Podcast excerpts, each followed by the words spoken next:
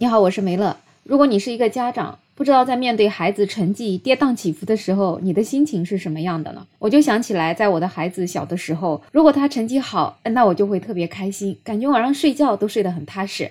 如果他成绩不好呢，我就心里会很纠结，我就想，哎，他怎么成绩又这么差了呢？然后有的时候也会忍不住批评一下，或者再跟他一起分析一下最近成绩不好的原因是什么，看看能不能在之后的学习当中取得一些进步。所以我想，生活中应该很少有家长会像我接下来讲的故事里面的这位家长这样子，因为孩子不爱学习，成绩不好，他就直接把一个九岁的女孩给丢在了高铁站。天哪，这样的做法是不是太极端、太危险了呢？最近在我们江苏有一个女孩子，她一个人在高铁站的广场上面哭着，正好呢就被巡逻的民警给发现了。民警询问一番之后，发现这个女孩她今年才九岁，刚刚是跟妈妈一起在高铁站下车的。随后呢，妈妈就把她丢在了高铁站，自己回家了。民警就把这个哭着的女孩带到了休息室，并且联系到了她的妈妈。她的妈妈就讲，这个孩子啊，他不爱学习，考试不但考不好，而且还三番两次的骗他，所以他就想把孩子丢在高铁站，给冷静冷静。这民警就直接跟他讲，你这心也太大了吧。接着就给他进行了耐心的劝导，最后这女孩的妈妈也是认识到了自己的错误，就把女孩给接回了家。不知道你听完这个新闻是什么样的感觉？我的感觉可跟民警是一模一样的。你这做妈妈的心可也太大了。你这幸亏是遇到了民警，如果你是遇到了坏人，把孩子拐走了，再卖掉了，或者是等伤害到他的时候，那你就后悔了。可是这世界上没有后悔药。你这一次运气是挺好的，遇到了民警，但是难保你这样的脾气对孩子，如果还有下一次，你的运气真不一定有这么好。孩子他哪怕犯再多的错误，他也是你你的孩子，你还是他的监护人呢。你这样子随意把他丢在了高铁站，其实我觉得在某种程度上已经算是一种遗弃罪了吧。所以有的时候我们做父母的呀，真的也不能够太任性了，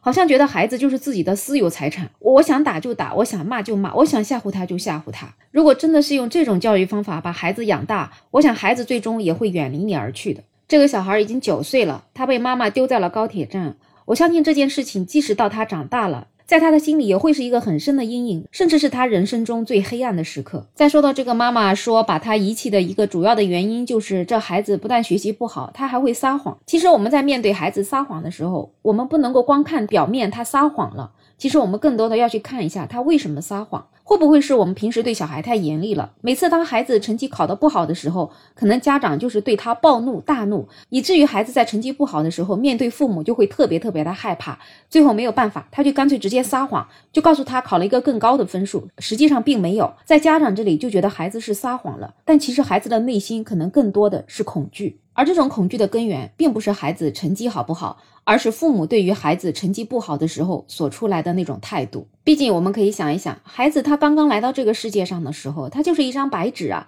他可是什么都不知道的。那他后天是怎么养成这样喜欢撒谎的问题呢？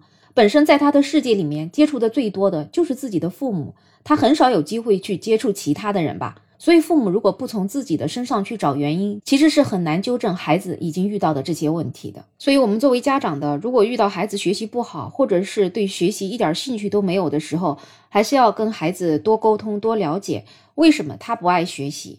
他是喜欢玩手机？他是喜欢看电视吗？还是说他本身学习上就有障碍呢？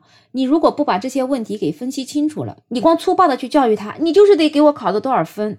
那这种效果其实往往会适得其反，而且就比如说孩子喜欢玩手机这件事情，那我们家长有没有从自己的身上找原因呢？你喜不喜欢玩手机呢？比如说孩子在家里写作业的时候，你是不是在边上刷短视频，刷得正起劲呢？有没有想过这种行为可能也会给孩子带来影响呢？所以其实想想看，我们家长自己在做孩子的时候是什么样的？我们有没有那么爱学习？我们有没有那么自律？甚至我们做了大人了，我们有没有那么自律？我们有没有把一件工作做到完美？如果你都没有的话，那你怎么能够去要求孩子呢？孩子他毕竟还小，所以很多时候其实是要我们家长言传身教、以身作则，去慢慢引导他、影响他的。你光靠打、靠骂，把他丢高铁站。真的不能从根本上解决这样的问题，甚至会给孩子造成一辈子的伤害。有一个网友他就说的挺好的，他说父母都打着爱孩子的名义要求孩子这样那样，试问自己是怎样言传身教的？自己做的足够好，就不会有这样的事情发生。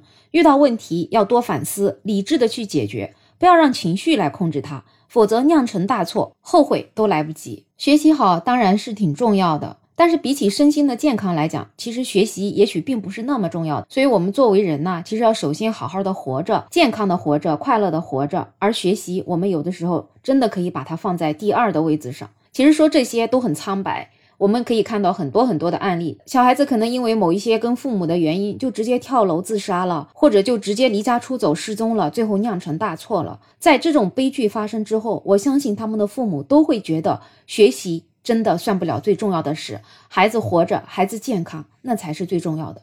我想，我们每一个做父母的，把孩子带到这个世界上来，一定也是希望能够好好爱他的。